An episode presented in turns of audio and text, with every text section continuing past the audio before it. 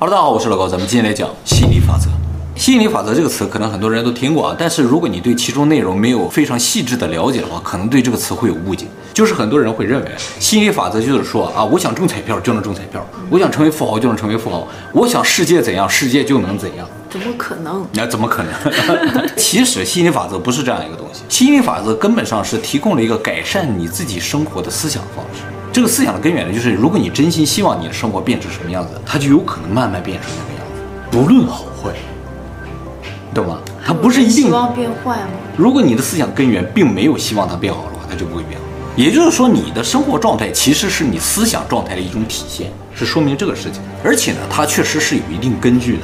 虽然这个现象产生的原理呢，我们现在并不清楚，但是有很多证据可以证明你的思想、你的想法和你现在的状态、未来生活的状态是有直接关系的。就像量子力学一样啊，就是物理学家没有一个人可以解释量子力学其中的原理嘛，但是我们是可以根据它的现象总结成公式加以利用的。其实所有和意识相关的现象，我们现在用科学都是无法解释的。这个吸引力法则就是这样一个东西。量子力学之所以无法解释，也是因为它和意识相关嘛。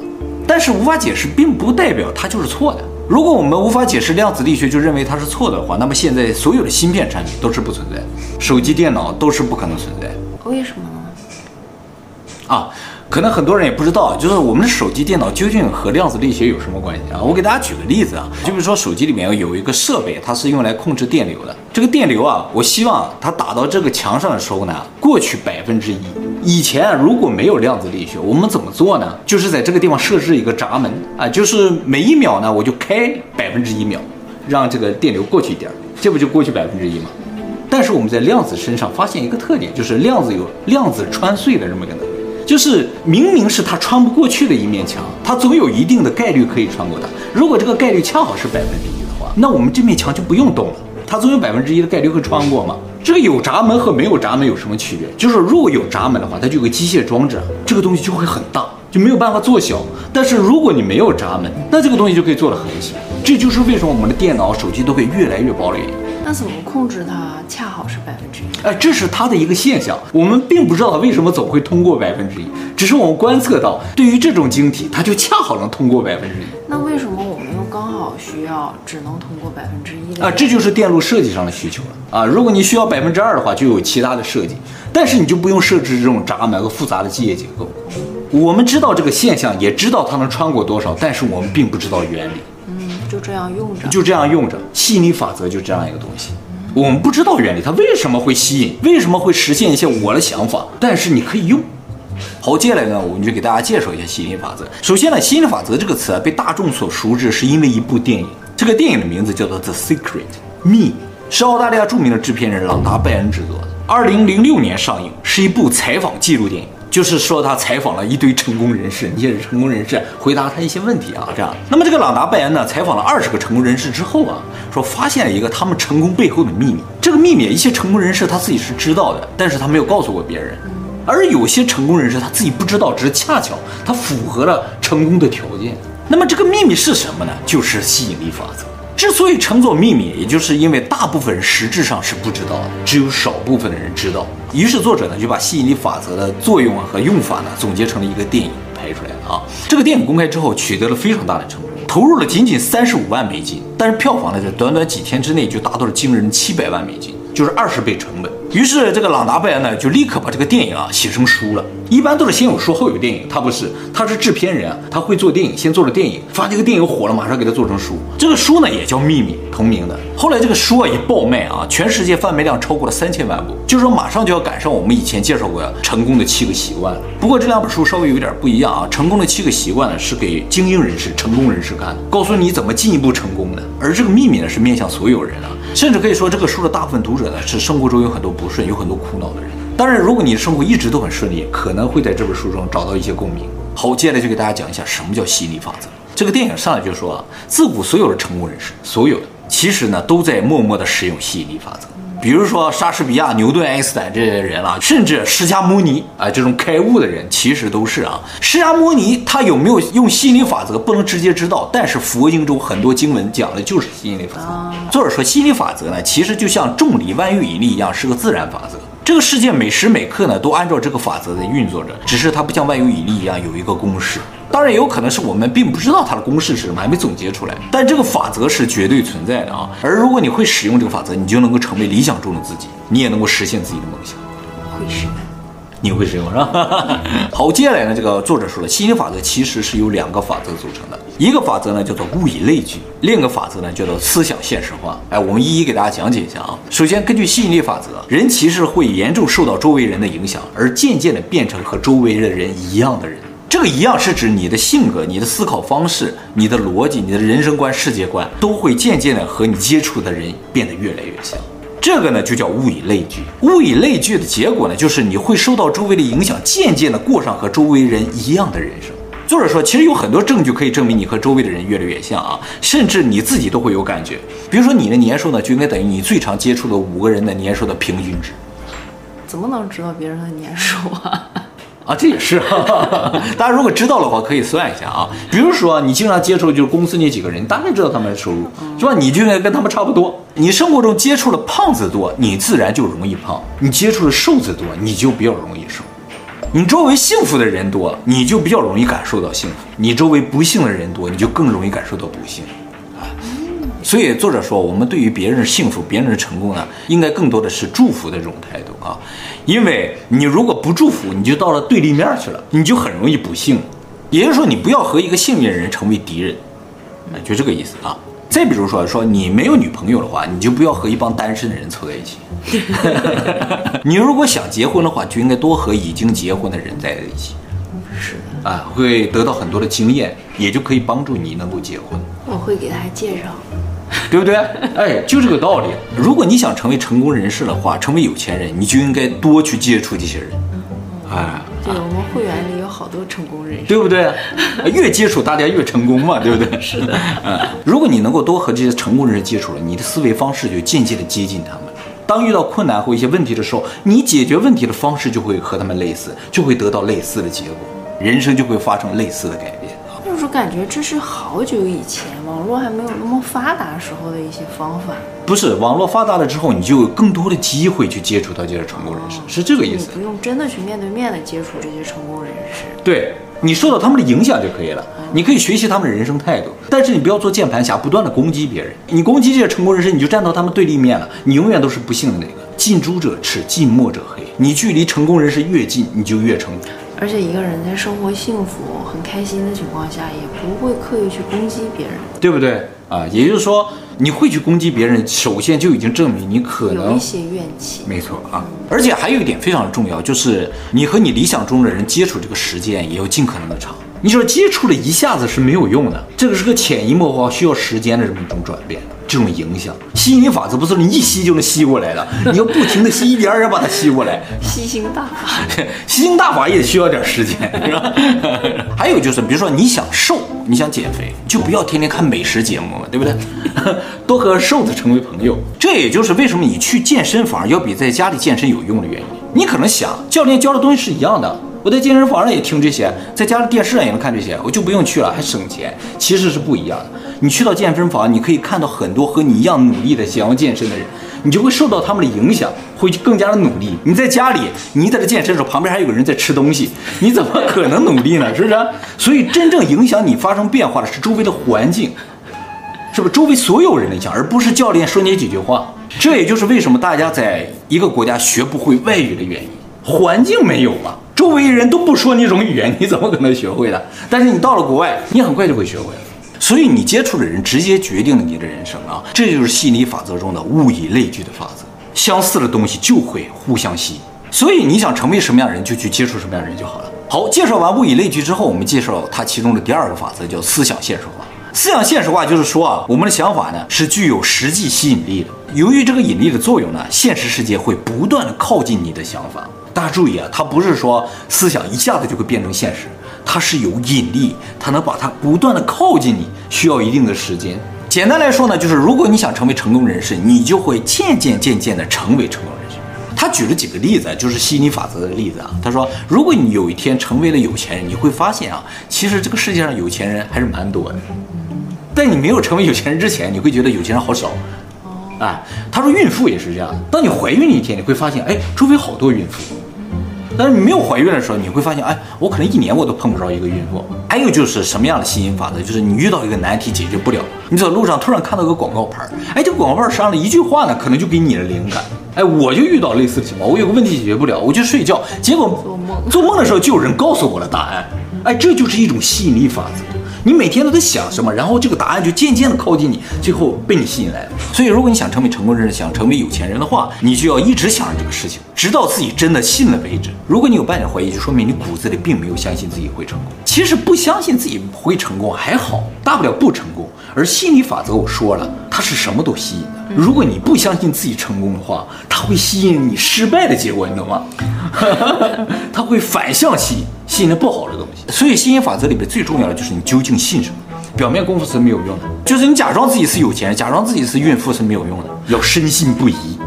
就是不要有容貌焦虑，嗯，就要相信自己很美很漂亮。对，你就真的会变美变漂亮。哦，但是大家注意，心理法则为什么不叫成功法则呢？就是因为它不仅吸引成功的，也吸引不成功不好的东西，终究是吸引而已，取决于你的真实想法。比如说愤怒、压力这些负面的情绪，其实呢都是从小小的一点点的负面情绪开始，就是这小小的一点点负面情绪不断的吸引更多的负面情绪，最终造成你无比的愤怒、无比的压力，最终抑郁生病。哎，那如果我爆发一次会好一些吗？爆发一次其实没什么用，根本上是你的想法的问题，你的想法不转变是不行的啊。所以生病啊，通常是你想法有问题的一个标志。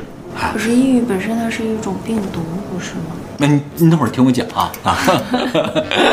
其实我都能给你解答了。不会有人每天都很愤怒，都很抑郁，然后还很健康，对不对啊？所以你生病了，就说明你的身体在提醒你，就是你最近的想法有问题。正所谓的病由心生，解决的唯一办法呢，就是把负面能量的想法扼杀在摇篮之中。就任何的想法，不管好的想法、不好的想法，都是从一点点开始，在这个不好的想法出现的一瞬间，就把它扼杀掉。转移注意力，不去看它了啊，然后植入一个正面的想法，这个正面的想法就会不断吸引更多的正面的想法啊，正能量的东西，哎，你的生活就会越来越好，身体就会越来越健康，生了病的人都会痊愈。真的假的？哎，我们以前在十六小时进食的影片中曾经讲过啊，就人体的细胞每三个月会全部换一次。除了脑细胞之外，也就是说，你每三个月其实换了一个人，你都不知道啊。所以你的想法改变了之后，过三个月，你一些不好的细胞就会被换掉，生病的地方就会痊愈。理论上是这样的。所以正面的、积极的、健康的想法呢，是足以治百病的。其实这个事情有一个很好的证明，就是安慰剂效应。啊，就是你给病人吃一个糖豆啊，吃个面团，说这是治疗你疾病的特效药。或者给他做一个假手术，只把肚子豁开，没做手术就缝上了，说手术一切成功，非常完美，啊，有点像江湖骗子啊。那倒算了，其实医生都在使用这个手法了，他们都会说手术成功，没有人手术挺成功的说，哎呀不行，那这个病人就吓死了。那么这种伪药也好，伪手术做完之后，总会有一部分病人呢表现出病情好转的症状啊。也就是说，你只要相信这个药有用，它就会有用，只是在成分上它根本就没用。这个安慰剂效应呢，在一九五五年的时候就通过了双盲测试的验证，也就是说这个东西是真的有效的，而且它这个有效不是一种心理安慰，比如说疼痛啊，病人觉得哎我好像不疼了，这属于心理的。他们经过化验了，就是从病症上它就是缓解的。那么安慰剂效应其实还好，最可怕的是大家不知道还有一个反安慰剂效应。就是如果你相信这个药没用，即使这个药是灵丹妙药，它也会失效。这个也是经过验证了的啊。那么为了防止大家过度解读这个安慰剂效应啊，我想强调一下，就是安慰剂效应并不能当药来使用。安慰剂效应只是对一部分患者和一部分疾病有效，它更多的是对于药效的影响，它能够扩大或者是减小药性。你说护肤品是不是也那样？对，我朋友就总说这个有效果，那个有效果，他都能感受到。然后我用起来就都过敏，对，不信你，你就不信就不行。即使有效也减半了，如果真的没效，就更加没效了啊！是这样一种东西啊。所以治病最终是靠药的，但是能不能治好是靠心情，啊，是这个意思啊。好，我们再回来，就是由于好的心情、积极正面的想法呢，可以带来好的身体、好的人生。所以呢，我们要尽可能保持良好的心态。心态很难自己控制呀。是很难，这个道理都懂，都想得开，但是就是啊，一会儿我会告诉你一些技巧的啊，就是可以帮助你控制啊良好的心态啊。而且这种良好心态不能是假的，必须发自内心深处的啊 有很多是假的嘛，对不对？其实任何不好的想法都是从一点点负面情绪开始，而他在小的时候是很容易调节和扼杀的。它一旦膨胀了，就会带来一堆的负面情绪啊！你想冷静都无法冷静，到那时候我要冷静冷静就没有用了，你知道吗？佛教中为什么要强调心无杂念？就是因为杂念会吸引来更多的杂念，烦恼会吸引来更多的烦恼，痛苦吸引来更多的痛苦。这样的话，你的人生只会越来越糟糕啊！相反，如果你能够向往美好、向往幸福的话啊，你这种正面的思想就会吸引更多的正面的思想，更多的幸福到你人生之中！作者说，为什么会这样？其实是因为我们大脑啊是一个脑电波的发射装置啊，而世界呢就是这个脑电波的一个接受装置，像一个电视一样。所以你大脑想要的东西会被世界这台电视的接收到，映射展示在你的面前。所以你想要什么样的世界，完全由你的大脑所决定。那么由于心理法则，也就是你的想法是可以改变你的人生的，所以你现在的人生呢，其实是由你过去的想法所创造的现在的状态，而你未来的人生将由现在所创造。所以你从现在开始有一个正面积极的想法的话，未来就不会糟。好，我们讲完了吸引法则的内容之后呢，我们接下来说一下如何来实施吸引法则。吸引法则呢，其实总共就三步，但是里面有很多细节、很多要点，大家一定要听清楚了啊。第一步呢，就是给自己设立一个目标，假设自己想要的一个结果，比如我想要什么东西，我想成为有钱人，这都可以啊。但是这个目标呢，要尽可能的明确，不要模糊。就比如说，我想考上大学，这就不太好，而是我想考上哪个大学。哎，这就比较好一点，是吧？你要能够设想到当时那个场景，你考上大学那个场景啊。那有一些不切实际的想法也是可以的，但是你提到不切实际这几个字，就说明你没有信的嘛。啊，这个是其实在第二步中非常重要的。我先讲第一步啊，比如说你要成为有钱人的话，最好也设定一个钱数，对不对？有钱人的目标容易太笼统嘛。什么样的有钱人的目标？如果这个世界不知道的话，他没有办法给你展示，而且你成没成功，你自己都没有办法验证的。如果自己也深信不疑的话，那一定是很符合我现在状态，就不会是不符合实际状况的。对，所以你的目标最好不要设太远了，就这个意思啊。那么在这一点中，还有一个非常重要的，就是你这个目标不能是个愿望，啊，就是说我想成为有钱人这样的目标是不可以的。如果能成为有钱人就好了，这样的目标是不可以的。哎，一定要深信不疑的那种目标，就是我就是要成为有钱人，明确、准确、深信不疑。我就是要找到什么样的女朋友，我就是考到什么学校去，明确啊。为什么不能是个愿望？就是因为愿望就说明你心里啊是不相信它能够实现，而这种不相信能够实现呢，它无效还好，关键是吸引力法则。我刚才已经说了，你只要不相信，它就会把那个更糟的结果给你带来。所以你如果没有打心底相信你会成为有钱人，你会直接成为穷人。是这样的，危险，特别的危险。还有一点呢，非常重要啊，这就是大部分人无法实现吸引力法则的原因，就是吸引力法则这个设定的目标啊，它是忽视所有副词的。比如说，我想成为一个非常非常有钱的人，这个非常非常是无效的。同样，我不想得病，这是不行的，不会被忽略掉。啊，哎，不是副词嘛，会被忽略掉。越不想得病，越得病的原因就在这里。那我可以说，我想身体健康。可以，没有问题。最重要就在这个地方，心理法则是不接受否定形态的，他所关注的是里边的这个主体啊。所以你想成为有钱人，就不能说我不想成为穷人啊。为了防止这种情况的出现，大家一定注意，就是你想法中就不能有负面的词，就是不能有病啊这样词出现，叫啊灾难就不行。直接希望世界和平，不能说没有灾难。对。就积极正面啊，所以切记不要有负面词汇啊。还有一点非常重要，就是千万不要有负面情绪啊。负面情绪会吸引来负面情绪，我就想他死，这也是不行的，这是负面情绪。而且根本上吸引力法则叫吸引力法则，它是对内的，只对你自己起作用。所以你想他死，结果是谁死就不一定了，这就会反噬，你知道吗？所以不要轻易的诅咒别人。吸引法则不是干这个用的。那么在第一步设定好目标之后，第二步就是相信自己已经有了，已经做到了，已经实现。只是这个目标现在还不在你的手里。什么意思？就好像你要相信自己已经中了五百万，但是五百万现在在银行放着呢，你随时可以去取，是这样一种状态，还不在你手里。但是你坚信这已经是你的了，坚信懂吗？啊，那去不去取呢？不着急，不着急啊！千万不要着急啊！到时候他会自己来的，你要把它从银行里吸引来，不是你自己去取啊！当然，这也是吸引力法则中最困难的一步。就是你要对自己这个目标深信不疑，相信自己已经有了啊，不然的话就不会起作用。其实有很多人在无意识形态下让这个吸引力法则失效了，就是他们都很自卑。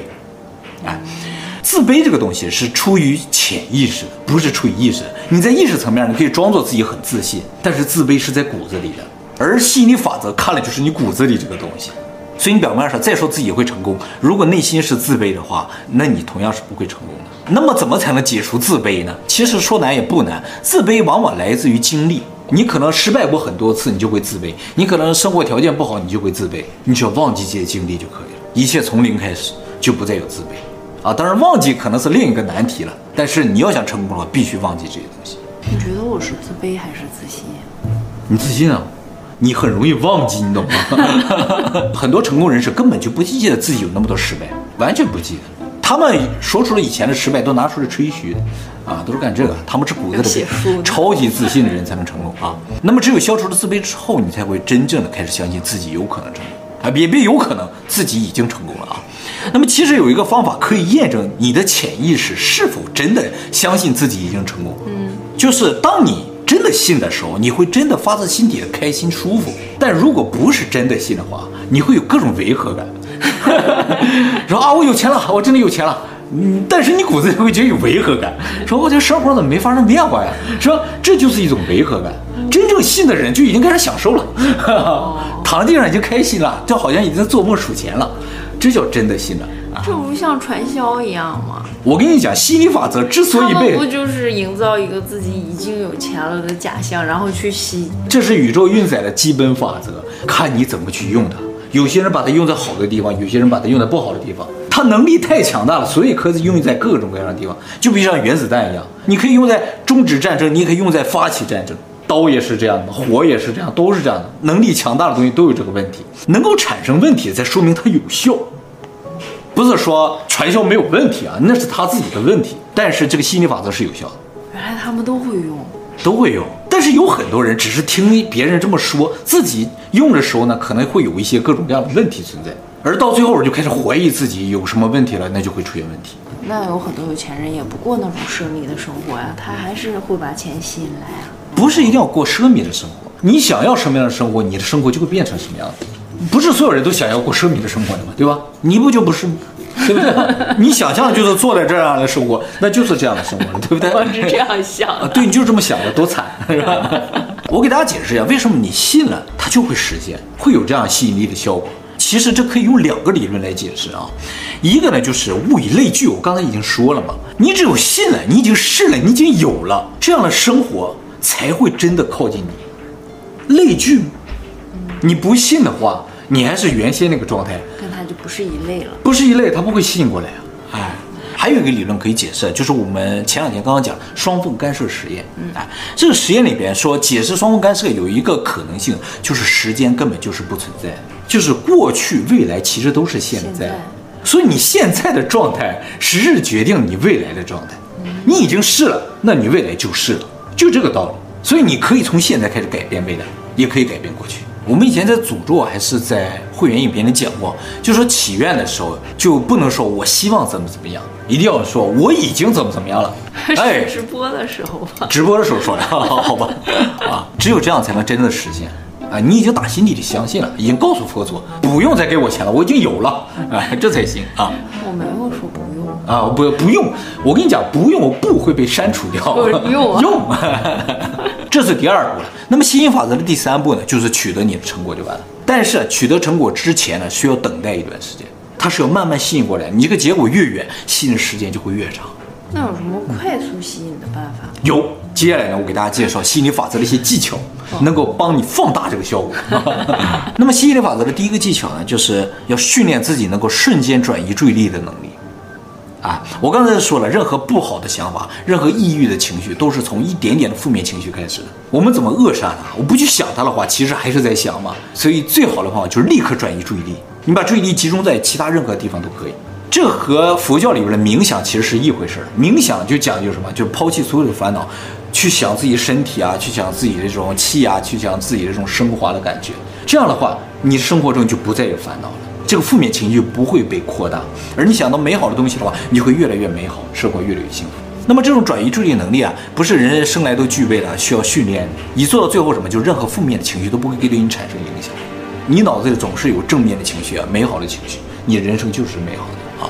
那么第二技巧呢，就是不要想太远啊，因为你的目标距离越远的话，实现就要花越长的时间。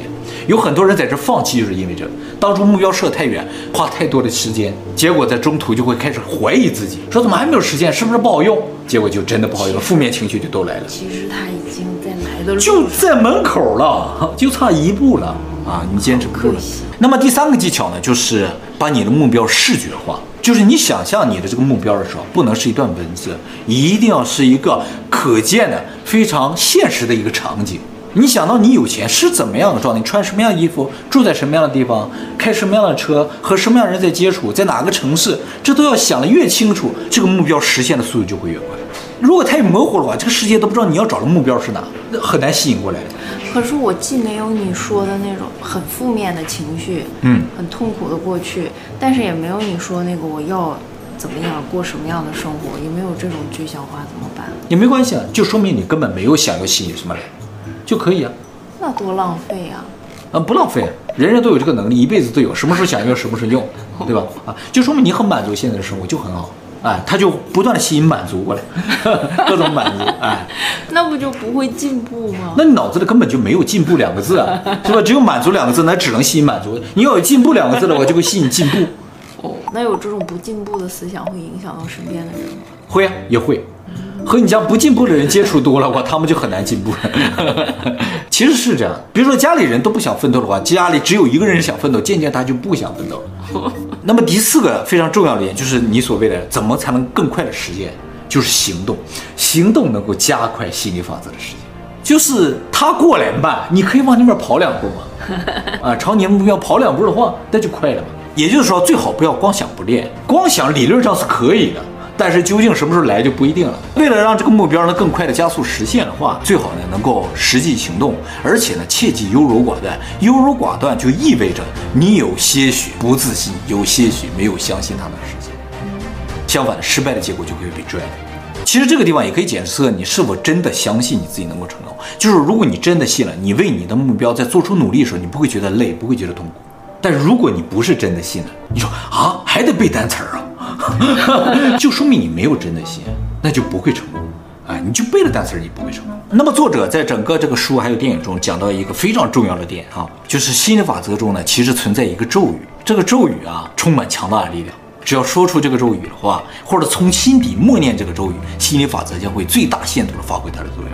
这个咒语呢，就是感谢啊，就说感谢呢是一个非常正面的东西，它能吸引来各种各样正面的东西。你感谢别人，别人就会喜欢你，就会被你吸引来；你感谢钱，钱就会喜欢你，他就会被你吸引来。你想要什么，你就感谢什么就行了。